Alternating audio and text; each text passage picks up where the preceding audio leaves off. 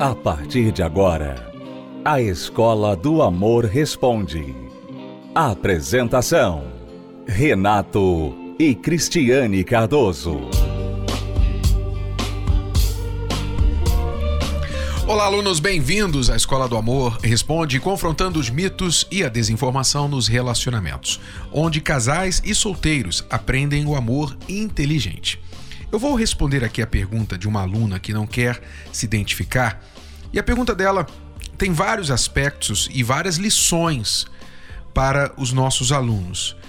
E você vai aprender com a pergunta dela e com a situação que ela está vivendo, como que as pessoas vão acumulando erros, erros em cima de erros, tentando consertar um erro com outro erro, e quando elas menos percebem, elas já estão todas emaranhadas e não conseguem mais sair da situação. Ou tem muita dificuldade, uma agonia, uma angústia muito grande para tomar uma decisão que é clara como o sol do meio-dia para todos que estão de fora, mas para ela é muito difícil. Vamos ler aqui a pergunta desta aluna. Estou em um relacionamento há seis anos. Eu tenho 23 anos e ele 28. Ou seja, o relacionamento começou quando ela tinha 17 e ele 22. Não somos casados, mas moramos juntos. Então já começa aí o pano de fundo dos problemas. Você vai entender agora, preste atenção. Você que está aí pensando em ir morar junto, você que acabou de morar junto, você que está morando junto já há algum tempo, você vai talvez se ver na situação dela e vai entender por que este arranjo, este arranjo conjugal chamado ir morar juntos, ele acaba gerando vários outros problemas por causa da mentalidade com a qual o casal vai para dentro desse arranjo. Qual é a mentalidade normalmente que um casal tem quando vai morar juntos? A mentalidade é a seguinte: bom, conveniência é uma delas. É conveniente morarmos juntos. Para que pagar dois aluguéis? A gente pode dividir as contas, a gente não precisa mais ficar pegando ônibus ou carro, cruzando a cidade, etc. Já que a gente está aqui junto tanto tempo, quase todo dia, por que não morarmos juntos? Então é conveniente. Segunda coisa que aparece na mente deles é a gente precisa fazer um test drive. A gente precisa saber se a gente é compatível, se a gente vai casar lá na frente. Vamos morar juntos primeiro para ver se a gente é compatível. E se a gente tem problemas para então não casar sendo que a gente era incompatível. Só que só o arranjo em si já é fadado ao fracasso, por quê? Porque quando você vai para dentro de um relacionamento morar junto com a pessoa, porque você não tem certeza se ela é para você, se vocês são adequados um ao outro. Então, já o próprio arranjo em si, o próprio acordo, a mentalidade, traz em si a dúvida. Ou seja, você não tem certeza se essa pessoa é aquela que você quer para se casar e ficar o resto da vida com ela. Então, nesta dúvida, você não se lança. Você fica sempre com o pé atrás. Espera aí, eu não posso me entregar totalmente. Eu não estou comprometido com esta pessoa. A gente está aqui junto, a gente está vendo se esse negócio funciona. Então, você não assumiu um compromisso com esta pessoa para o que der e vier. Não, é para o que der, mas nem tudo que vier. Então você fica naquela: será que dá? Será que não dá? Começam a vir os problemas. Aí então um ou outro ou os dois começam a pensar bem: será que a gente deve continuar nisso aqui? Então vem a dúvida, porque o arranjo conjugal é marcado pela dúvida. Eu não tenho certeza. Vamos fazer um teste. Quer dizer, se você vai fazer um teste, é porque você não tem certeza se aquilo ali realmente vai dar certo e você está deixando a porta aberta a possibilidade de pular fora. Então essa dúvida faz você entrar no relacionamento com reservas. Quando acontecem problemas, você já começa a querer pular fora, porque você não tem compromisso com aquela pessoa. E normalmente, uma agravante dessa situação, desse arranjo de ir morar junto, é o seguinte: a mulher, a mulher normalmente ela se entrega mais. Ela cumpre o papel de esposa, ela passa a cumprir o papel de esposa em todos os sentidos. Porque a esperança dela é que ele vá casar com ela. Mas o homem já não. O homem normalmente não cumpre o papel pleno de marido. Ele não se vê como marido, ele trata dela como acompanhante, como a namorada, como a que mora junto com ele, mas não como esposa. Então ele ainda gosta de manter certas liberdades de solteiro que vão incomodando a companheira. E aí que começam os conflitos. Então, este arranjo de ir morar junto é fadado ao fracasso. E pesquisas já foram feitas várias vezes em vários países que provam isso, que casais que moram juntos têm muito menos chance de continuar juntos e acabar se casando, contrário do que pensam no início do relacionamento. Aliás, nós tratamos desse assunto em profundidade, citamos pesquisas, vamos nos porquês, nas razões científicas, emocionais e em todos os sentidos do porquê que esse relacionamento de morar junto normalmente não dá certo e é cheio de problemas. No nosso livro Namoro Blindado, você deve prestar bastante atenção no que nós falamos a respeito, especialmente em um capítulo onde nós dedicamos um capítulo todo a este respeito, que é o capítulo 19, que fala do namorido, o relacionamento do namorido. Bom, ela continua dizendo o seguinte: não somos casados, moramos juntos, passamos por dificuldades financeiras, pois ele ficou desempregado por três anos. Desde então eu sustento tudo. Com o desemprego, ele foi se afastando de mim, me deixando de lado, tanto para conversas do tipo como foi seu dia, até a relação sexual, que só temos em média uma vez por mês. Quer dizer, aí você vai vendo os problemas, né? Começou indo morar junto, ele então se tornou desempregado. Até então, o desemprego não é o problema em si. O problema é ele está há três anos desempregado e o desemprego veio com um afastamento, junto com o afastamento. O homem, quando não está preparado emocionalmente, mentalmente, ele tem dificuldade de lidar com o fracasso. Alguns acabam se acomodando. Se tem uma mulher que sustenta ainda, ajuda esse comodismo. E outros acabam entrando em depressão, porque não sabem lidar com o fracasso, então ficam se sentindo verdadeiros zeros à esquerda. Então, ficam deprimidos. E isso acaba afetando outras áreas da vida. Então há um desânimo, não procura mais emprego, fica acomodado, fica em casa jogando videogame, ou fica procurando outras atividades que ele possa desempenhar bem.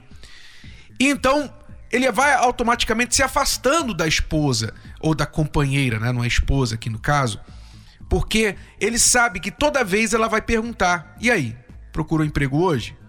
E aí, achou alguma coisa? E aí, quando é que você vai fazer alguma coisa?" Então a, o relacionamento começa a ficar estressante e ele passa a evitá-la. Então você vê aqui, eles só estão tendo relação uma vez por mês. Tento conversar e falar o que está me incomodando, mas sempre brigamos, ela diz. Ele conseguiu emprego há dois meses, então voltou a trabalhar há dois meses. Percebi que ele está mais animado com a vida, mas não com o nosso relacionamento. Está sempre sem paciência e diz estar cansado para conversar. Temos conta de celular conjunta e percebi que ele anda ligando para o mesmo número quase todos os dias. Peguei esse número e salvei no meu WhatsApp e descobri ser o número de uma mulher. Acredito ser colega, entre aspas, de trabalho. Em uma das ligações, eles conversaram por 40 minutos ele não sabe que eu sei dessas ligações. Não sei se de fato ele está me traindo. Nos últimos dois anos, já não estou sentindo o que eu sentia por ele. Não sei se é pelo desgaste de sempre tentar melhorar as coisas sozinha, mas penso muito em me separar dele. Tá vendo? Tá vendo? Quando o arranjo conjugal não é iniciado com um compromisso, assim que os problemas começam a surgir, então a dúvida que estava lá presente no início do vamos morar juntos, vamos fazer o test drive, vamos ver no que dá, a dúvida aumenta, multiplica, porque os problemas começam a confirmar. Então, olha, eu acho que realmente não é.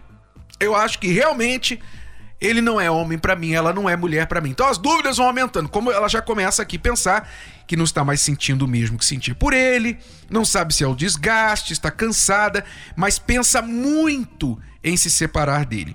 E ela continua: e cada dia que passa eu vou pegando uma certa aversão dele. Estou me sentindo uma simples administradora aqui em casa. Pago as contas, organizo tudo e durmo na mesma cama que ele, como se fosse mais um travesseiro. Quer dizer, você está se sentindo usada. Que na verdade esse é o fato. Você está sendo usada. Você foi usada. Você se sujeitou a ser usada naquele momento em que a ideia vamos morar juntos surgiu e você disse: tá bom, vamos lá. Você aceitou. A verdade, aluna, é que você aceitou, você se colocou nessa situação, você permitiu que ele te usasse. Eu não estou dizendo que a culpa aqui é só sua, não. Mas é você que está escrevendo, é você que está pedindo ajuda. Eu tenho que falar com você. Ele é outro assunto. Mas você se permitiu. E agora essa sensação de estar sendo usada, eu fico aqui pagando as contas, eu sustentei esse marmanjo aqui por três anos e agora ele fica conversando com outra.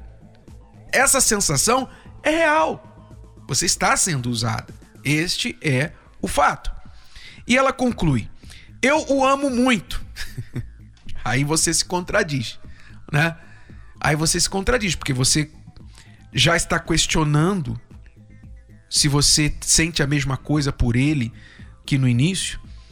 Mas ela diz: Mas se for para sofrer, prefiro sofrer com a separação, que será passageira. Estou cansada de lutar sozinha e ser sempre a responsável do relacionamento. Insisto ou desisto? Insisto ou desisto? Esta parte que você fala que você está cansada de lutar sozinha e ser sempre a responsável do relacionamento é muito peculiar, é muito reveladora. Sabe por quê? Porque é isso, como eu falava anteriormente, que costuma acontecer com a mulher que entra em um relacionamento de ir morar junto. Ela coloca todas as fichas dela. Ela vai pensando, eu vou ser a esposa, eu vou mostrar para ele que eu sou a mulher da vida dele. Ele vai casar comigo. Então ela lava, ela cozinha, ela trabalha, ela paga a conta, ela arruma a casa, ela faz o papel de namorada linda e maravilhosa quando ele sai com ela. Ela tem sexo com ele, ela faz tudo. Ela se entrega. Ela toma as rédeas da relação, pensando, ele vai casar comigo. Só que ele não colocou todas as fichas dele. Ele então mantém as opções abertas. Bom, isso aqui enquanto durar. Aí ela começa a ressentir. Aí ela começa a reclamar, começam as cobranças. Você não faz isso, você não faz aquilo. Ela passa a ser a chata da relação. Ele se desliga dela. Ele vai se afastando dela. De repente, uma outra mulher no trabalho, uma outra mulher em qualquer círculo social dele passa a ser mais interessante. Você está entendendo? Aluna da escola do amor. Você está aprendendo, mulher, o que dizem aí fora, que você tem que ser a mulher liberal, que você tem que ser a poderosa. Se o homem pode, você também pode. Morar junto não tem problema. Casar é desnecessário, casamento é antiquado. Para que isso, tal? Esses conselhos estão roubando de você o seu valor. Você está percebendo que em nome de tanto empoderamento feminino, a mulher, na verdade, está dando de bandeja o poder dela nas mãos dos homens? Acorde, mulher. É hora de você acordar. A cultura hoje, a cultura com respeito ao empoderamento feminino é uma propaganda enganosa, pelo menos no que diz respeito a estes tipos de relacionamento. A cultura ensina você, mulher, que você é dona do seu nariz, é de fato, mas dona do seu nariz no sentido de fazer o que bem entender, de ir para a cama com qualquer um, de ir morar junto se você bem entender, meu corpo, minhas regras e etc, etc. E veja só o resultado deste tipo de relacionamento na vida desta aluna aqui. Veja só o resultado. Então, aluna, você me pergunta: insisto ou desisto? Insisto ou desisto? Você está aí pelo menos cinco anos, talvez perto de seis anos, atrasada para desistir desse relacionamento. Você já deveria ter desistido desse relacionamento há muito tempo.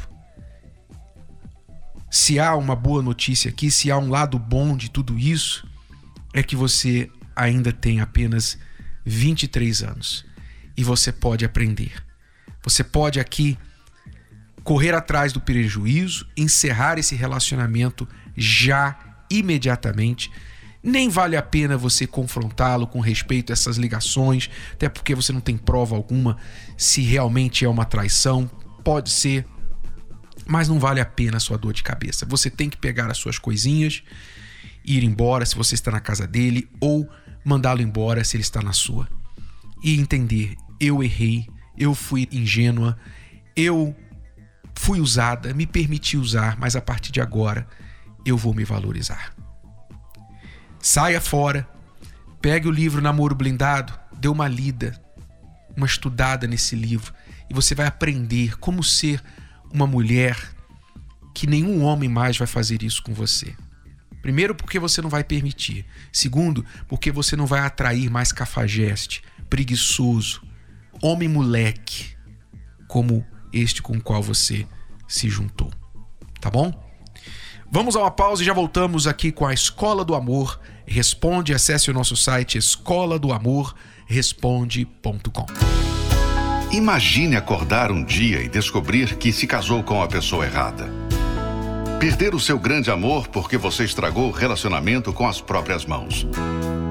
Ou não perceber aquela pessoa especial quando ela passar por sua vida.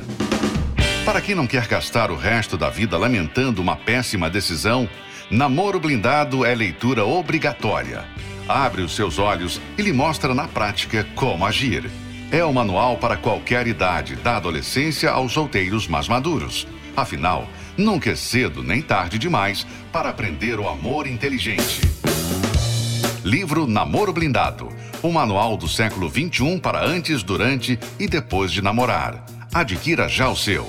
Mais informações acesse namoroblindado.com. namoroblindado.com. Estamos apresentando a Escola do Amor Respondido. Vamos agora responder mais perguntas dos nossos alunos. Olá, eu me chamo Mari, tenho 32 anos. Já fui casada, me divorciei há quatro anos, já tive outros relacionamentos em que ocorria relação sexual. É, atualmente eu namoro com um rapaz e hoje eu tenho a concepção da palavra e ele também é da igreja, só que ele não está sabendo compreender o meu ponto de vista. Eu não sei como explicar por que, que eu acho que a gente deve só ter uma vida sexual ativa após o casamento. Por favor, me ajude. Eu preciso fazer ele entender que isso é plano de Deus para as nossas vidas, mas eu não estou tendo argumento suficiente.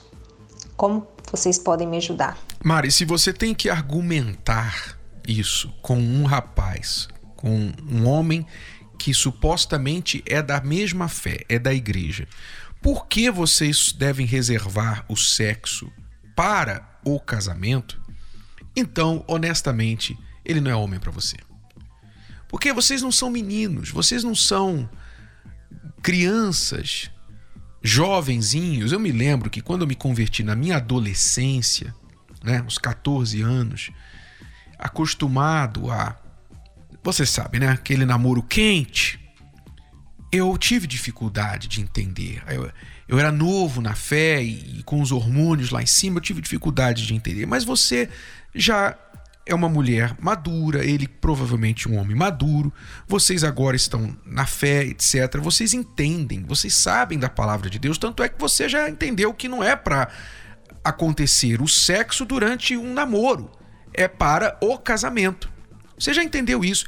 Ele também já entendeu. O que ele não quer é obedecer. Então, essa é a realidade. Isso já mostra para você que ele não é o tipo de homem com perfil para ser seu marido. Porque ele não leva a sério a fé que você descobriu e que ele diz ter. Então, se ele não é fiel a Deus, se ele tem dificuldade de obedecer a Deus, de seguir a fé que ele professa ter, como ele vai ser fiel à mulher, à esposa dele, a futura esposa? Como? Então, Mário, honestamente, ele quer argumentos, ele quer argumentos porque ele não deve, o, o sexo deve ser reservado para os que são da fé, né? Os que são da fé, isso para todos, mas especialmente os que são da fé, porque Deus aconselha isso, porque isso é o melhor para o ser humano, independente de, de fé de ninguém, isso é o melhor para o ser humano. Nós apresentamos as razões aqui no livro Namoro Blindado. Então, dá um livro de presente para ele se você quiser, se ele realmente quiser argumentos a este respeito. Mas eu não perderia o meu tempo. Honestamente, no seu lugar, você já errou tanto, você já foi casada, já teve vários homens, vários relacionamentos, errou. E agora você está com mais um que está mais interessado em levar você para a cama do que em te conhecer, do que ter um relacionamento com Deus, fazer essas coisas certas, para chegar a uma conclusão, eu quero me casar com você. Então, não erre de novo. Simplesmente corte e valorize-se e aprenda a conduzir um namoro que é baseado no conhecimento mútuo para vocês chegarem em pouco tempo à conclusão é para casamento ou não. Neste caso aqui você já descobriu que não é. Você pode até insistir, você pode até dizer, ah, mas eu gosto dele, a gente tá indo muito bem, ele é um bom rapaz, olha, tirando isso, vem essas desculpas, né? A mulher geralmente ela quer justificar, o homem também às vezes quer justificar. Mas a verdade é que você já viu, já viu, pelo menos do ponto de vista da fé, que ele não é uma pessoa adequada para você. Se quiser insistir, faça isso sob o próprio risco. Mas a partir de agora, se você seguir esse conselho, então foque em alguém e eu digo a você: homens assim existem, há homens sérios. E se você for a mulher séria procurando esse tipo de homem, você vai encontrar, pode ter certeza, tá bom? Bom, alunos, é tudo por hoje. Vamos ficando por aqui na Escola do Amor Responde deste programa. Nós vamos deixando a você o convite para a Terapia do Amor, a aula presencial desta quinta-feira aqui no Templo de Salomão. Celso Garcia, 605 no Braz, 10 da manhã, 3 da tarde e às 8 horas da noite. Mais detalhes no site terapia do amor.tv. Até a próxima. Tchau, tchau. Você pode ouvir novamente e baixar esse episódio da Escola do Amor Responde no app Podcasts da Apple Store e também pelo Spotify e Deezer.